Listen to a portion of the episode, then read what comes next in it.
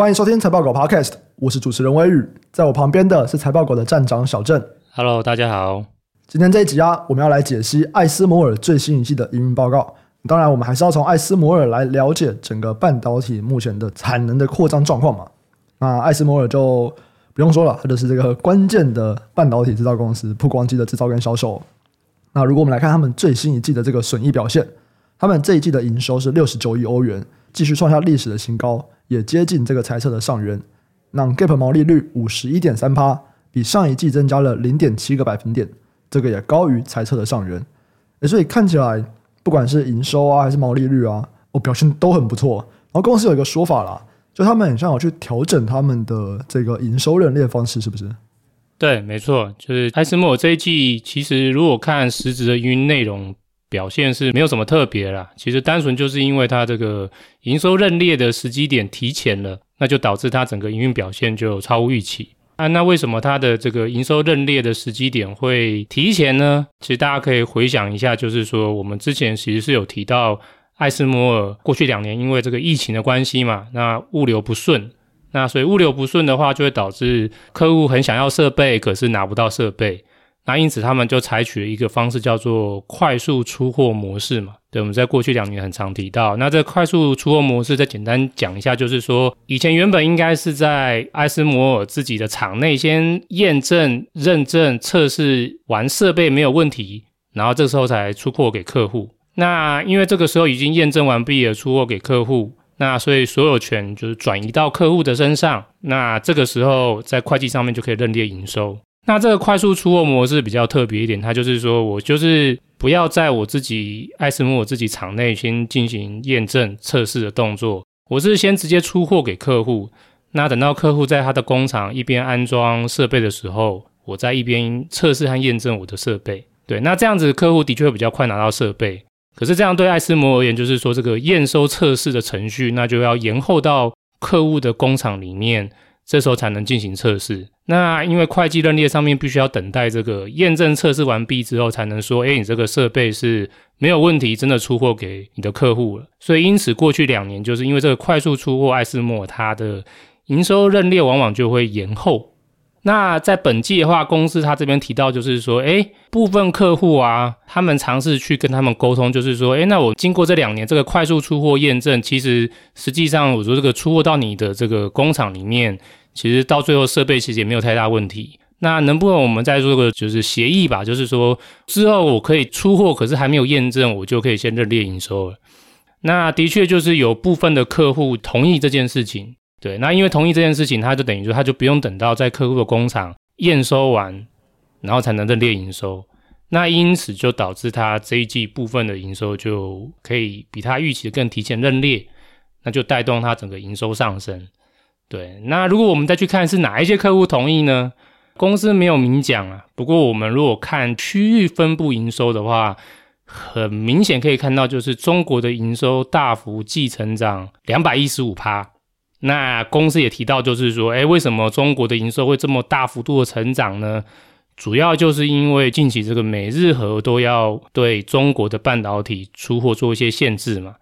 那他们也看到，就是说客户，呃，为了要所谓的战略性投资，就是要加紧在被可能国外进一步限制之前，赶快购买设备机台，来避免进一步的一些未来风险。因此，它中国营收就大幅上升。所以，我觉得综合这些资讯，可以合理推断，就是说很有可能是因为中国的客户啊，因为担心未来拿不到设备啊，所以就是希望能够赶快拿到设备，希望艾斯摩赶快出货。那所以在这样子一个紧急之下，他们也因此就同意说，哎，没关系，你不用验证，你赶快出货给我，你就可以认列营收了。所以我猜想两者之间是应该有这样的关系。嗯，哎，这边也蛮好奇，因为像这样子，不管是原本所谓的快速出货导致我的营收认列要递延，或者是现在我可以出货以后我就直接认列营收，所以我可以提前认列营收，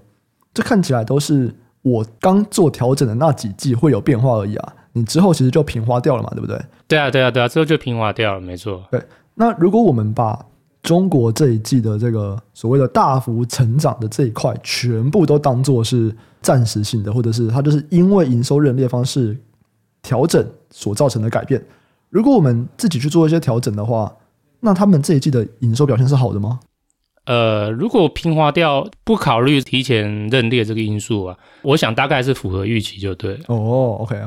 好。如果再看他们接下来下半年的营运啊，那艾斯莫尔他们就是明显的上调预期了嘛。他们的营收预估下半年本来是预估一百三十亿欧元，现在上调到一百三十九亿欧元，那营收成长率就从二十五趴上调到了三十趴。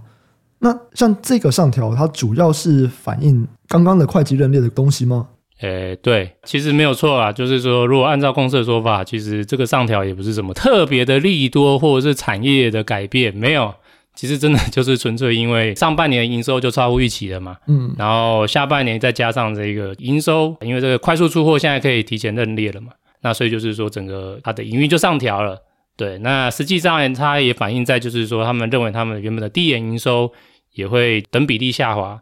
对对对，所以就是说，其实就实际出货内容没有任何改变啊，纯粹真的就是因为这个营收认列的时机的这个前后挪移啊，因此就导致哎看起来好像获利变漂亮。可是如果站在我的角度啊，这个表面上数据好像是不错，可是我觉得我们其实在上一季有提到，就是说二零二四年。我个人认为，就是说，艾斯摩尔这边的营运可能会成长放缓。嗯，那我反而认为，就是说，哎，你明年的营收，其实原本应该有部分，就是因为今年这个递延营收认列到明年嘛。那你现在反而这个部分的营收，现在就不会递延到明年了。所以这个明年其实某些程度上，它就减少这个递延营收认列的这一个算是数字吧。嗯嗯嗯。而且就是说，如果我们再看看近期的一些下游的展望啊，其实我觉得对于二零二四年的营运展望，我觉得要比较保守一点啦。对对对。那首先第一个话，当然就是说，其实公司有提到，虽然它的 DUV 因为这个中国的需求非常强劲，没错。可是反过来我们来看另外一块，就是一向都是艾斯摩尔的主力产品。营收比重最高的这个 EUV，对，那公司我觉得这边的展望反而就是变比较保守吧，我觉得没有像先前这么乐观吧。对，那公司有提到说，他的确看到他的 EUV 订单还有客户的扩产这个时间点有延后。对，那这个时间点延后呢，公司的说法是说，他看到客户装机的时间比原本预期的还要再往后推。对，那如果我们来比对它 EUV 最大的买家就是台积电嘛，那台积电在它的法说会其实有提到类似的观点，就台积电的法说有提到说，他们在美国的这个扩厂，原本就是预计四奈米的量产计划是在二零二四年，就是明年。对，可是现在因为就是说，诶，当地安装设备的专业技工数量不足啊，对，劳力不足啊，因此就是说，看起来应该是没有办法顺利在。明年的时候，就是设备安装成功，因此能够顺利量产四纳米。那所以台积电的说法是说，他们预期啊，美国厂四纳米量产应该要延到二零二五年。那所以这样其实也代表说，的确就是设备的装机时间点就会往后调。嗯，那所以我们这样来 double 比对的话，就是说，哎，对，的确上游下游这样的比对，第一个就是 EUV 的装机的时间点在延后了，那就会影响爱斯摩尔它。这边就是 EUV 在二零二四年营收认列或出货的一个表现。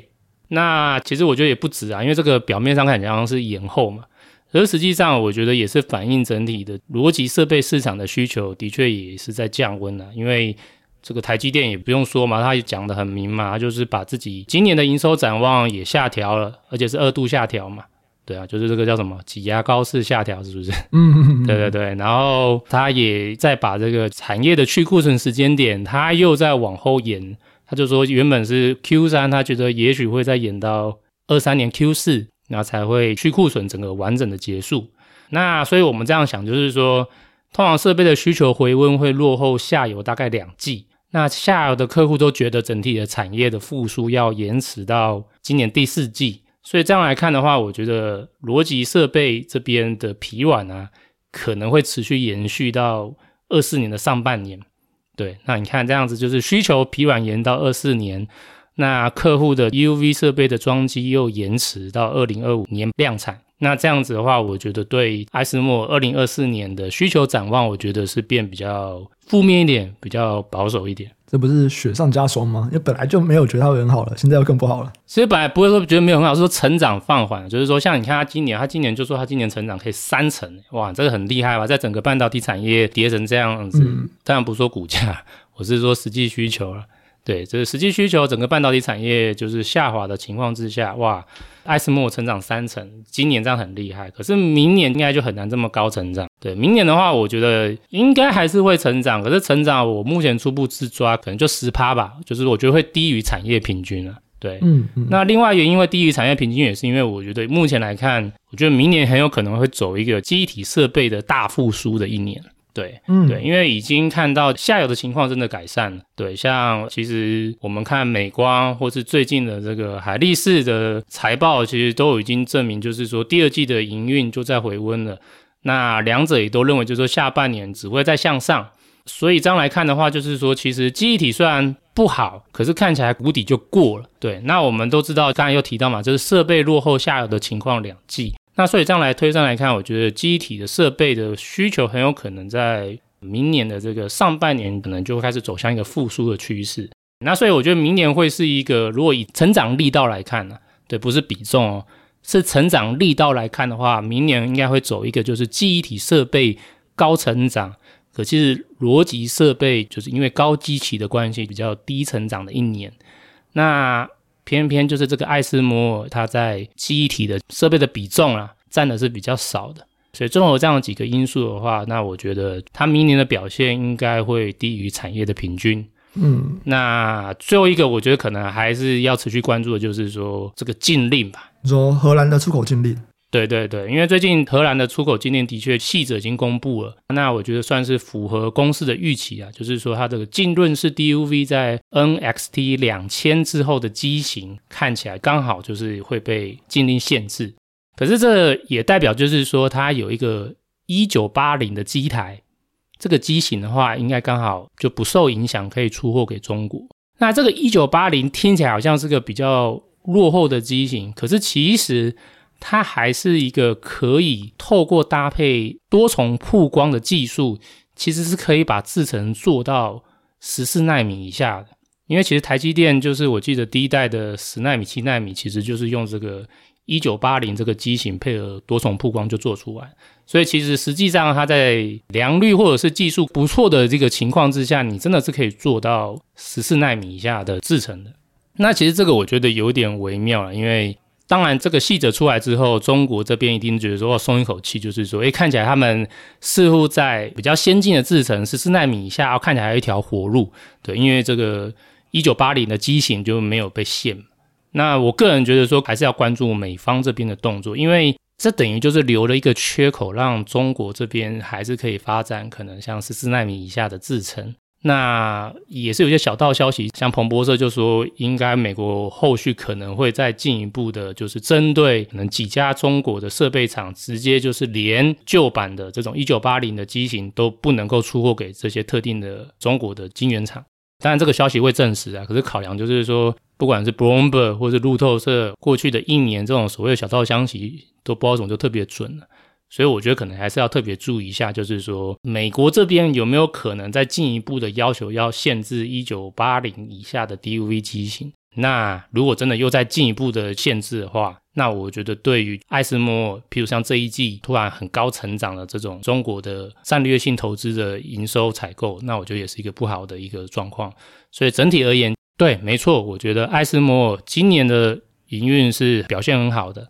可是我觉得明年来看的话，我个人会维持上一季的论调比较保守，我会觉得它明年的成长会低于整体产业的平均。刚刚那整段啊，我觉得最有趣的是，你说，哎，不知道为什么他们的小道消息特别准。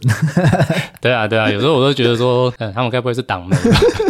你说 Bloomberg 吗？就觉得很微妙啊，就是说，哎，怎么讲什么，哎，好像就会戳中几个，戳中几个，但也不是完全全不准啊。可是好像大致方向。我没什么太大的错误，就对，对啊，蛮神秘的。那个 Twitter 啊，未来的这个 X.com 可以给 Bloomberg 那个官方媒体的那个标志了。啊，真的吗？你说卖这个是不是？不是，不是，不是，不是。但他们不卖，因为这其实是不好的嘛，对？哪个新闻会想要被认为是官方媒体？可是 Twitter 他们其实有一个机制，就他们现在就有了，就是如果他们觉得这间新闻媒体，不管是背后的股东结构，或者是我们从你的历史记录来看，你根本就是官方媒体。他就会强制给你一个标章哦，所以中国有很多媒体是有这个标章的。OK OK，那看起来他们也是可以颁发给 Bloomberg 这个。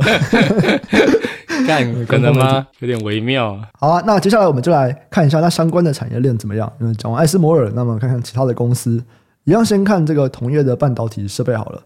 我觉得刚刚大概逻辑蛮清楚的嘛，就是我们在讲说先进制程的这个逻辑设备。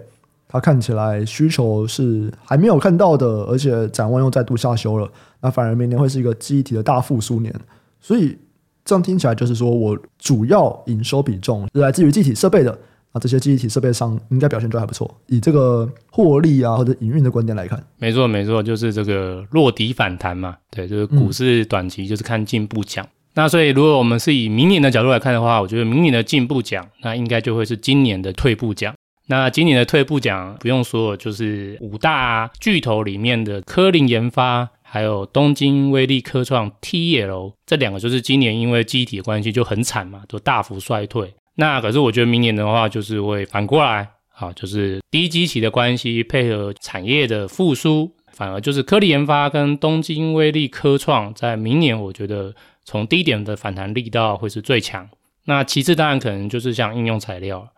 那我觉得最后的话，我觉得会是艾斯摩，对，因为艾斯摩今年的高基期，再加上地延营收又提前认列，那我觉得就让它明年的营运成长，它反而是在产业的平均以下吧。嗯嗯嗯。那如果我们看另外一个呢，就是在这一季啊，艾斯摩尔他们营收认列方法调整，然后主要是来自于中国地区，然后我们有一个想法嘛，就是说，诶，因为中国现在非常需要这些东西啊，就中国他们非常需要，所以有一个变化之类的。或者是他们对于这个成熟制程，他们的需求提高了，他们就要发展成熟制程的东西。那如果我们去往这个方向看，有哪一些产业链表现会比较好吗？呃，当然逻辑上一定是上游受惠嘛，对不对？嗯。可是大家可能会比较担心的是，诶，啊这样不就代表中下游在扩产啊？需求都这么烂，又在下修，结果还要碰到中国又持续扩产。啊，这样子中下游会不会就是雪上加霜，变得更烂？嗯，对。那我先讲说，这个观点其实是可以值得思考的。可是我觉得不会是全面性影响。就是我觉得啦，我个人觉得，就是说，其实对于晶圆代工业者这边的影响，可能是有限的。对，那原因是因为就是说，你中国的业者扩厂，当然主要就是他们自己国内的需求有可能就是本土替代化。可是反过来，其实也会有另外一个叫做去中化的需求。对，所以这个去中化的需求其实是会抵消掉中国这边的晶圆代工产业扩厂之后，吸收掉部分中国的业务带来的负面影响。另外就是说，我觉得就是我们看到几个主流业者啦，或者说台湾一些主流业者，像台积电啊、联电啊、世界先进啊，甚至力积电吧，对，就是我觉得他们在中国的业务比重其实是有限。对，这是蛮有限的，所以就是说，整体而言，我觉得对于晶圆代工业者这边的影响还好。那我个人其实会比较担心的是更下游的 IC 设计。那 IC 设计的话，我这边会最担心的就是说，主要它的营运比重是比较放在中国的，对，就是中国比重比较高的。而且它可能比较偏向是消费性的 IC 设计业者，我就会比较担心。那有哪一些呢？像我觉得可能是一些中低阶的 DDIC 啊，消费性的 MCU 啊，消费性的 PNIC 啊，消费性的功率元件啊。其实看起来这个都是中国可能未来这几年会持续的扩大本土替代。对，因为你外国去中化嘛，那当然我本地我一定要本土替代。那什么样的东西可以替代？高阶的设备被封锁了，我先进制程没办法替代。那现在成熟制程我还可以买，所以我都是尽量扩成熟制程。所以到最后，我觉得真的比较会受影响的，反而是成熟制程扩出来之后，这些原本中国的一些低阶的 IC 设计，可能真的就会被本土替代掉了。那我觉得，对于我刚刚提到的几个从低阶 DDIC 啊、消费性 MCU 啊、消费性的一些 PMIC 啊，甚至是 CIS 吧。我觉得可能未来的四年，我们应该会看到负面影响逐渐扩大。我有点不太清楚这边消费性 IC 跟前面我们讲晶圆代工他们的差别，就是为什么晶圆代工可以比较不受影响，但是这些 IC 设计他们就会受影响呢？啊、呃，因为我刚刚主要提到就是高比重在中国的业者哦，对，因为台湾的晶圆代工业者没有那么高的比重在中国啊，哦，你没有那么高比重在中国，然后你又有去中化。那你这个就等抵消掉之后，搞不好还有剩。嗯嗯。可是如果说你今天是高比重的业务在中国，像台湾真的，我们以前有聊过很多 NCU 的业者，他这其实有很高的营收比重，真的就在中国。那或者说有一些 DDIC 业者啦，对，就是一些比较中低阶 DDIC 业者。像我上季有聊到嘛，奇景有提到，就是说它其实部分的中国营收真的就受到地缘政治影响，那就流失了。那我觉得这些都是要注意啊，所以大家可以特别去注意，就是说，如果你手头上关注的 IC 设计，或者是你正在持有 IC 设计业者，如果它就是我刚刚提到的这两种特性，就是它业务有高比重在中国，然后它的业务也是比较偏向消费性的啊，消费性的 DDIC、消费性的 MCU、消费性的 PNIC。那我觉得可能就是未来四五年都要注意，就是中国业者这边的崛起。嗯嗯嗯，好，了解，没问题。所以如果我们看相关产业链这边做个小结哦，就是以半导体设备来说，记忆体设备占比较多的，诶，接下来会比较好。那如果我们去看下游的话，诶，晶圆代工看起来可能可以比较不受影响，因为它在中国受到竞争所消失的营收，可以透过去中化其他地方会补足。可是，在 IC 设计这边就要注意一下，他们通常在中国营收占比。比较高，所以如果在这边受到竞争的话，比较难从其他地方补回来。这样子，对对，我补充一下，不是说所有的 IC 设计业者在中国都比较高啊，是有部分，嗯，对，有部分的话，真的就是在中国比较高。对，那这些业者的话，我觉得未来几年的风险就真的比较大。嗯嗯，好，没问题。那以上啊，就是我们看完艾斯摩尔最新这一季的营运报告的一些想法。那如果对这个系列有任何问题啊，都欢迎留言跟我们询问。我们下期再见，拜拜，拜拜。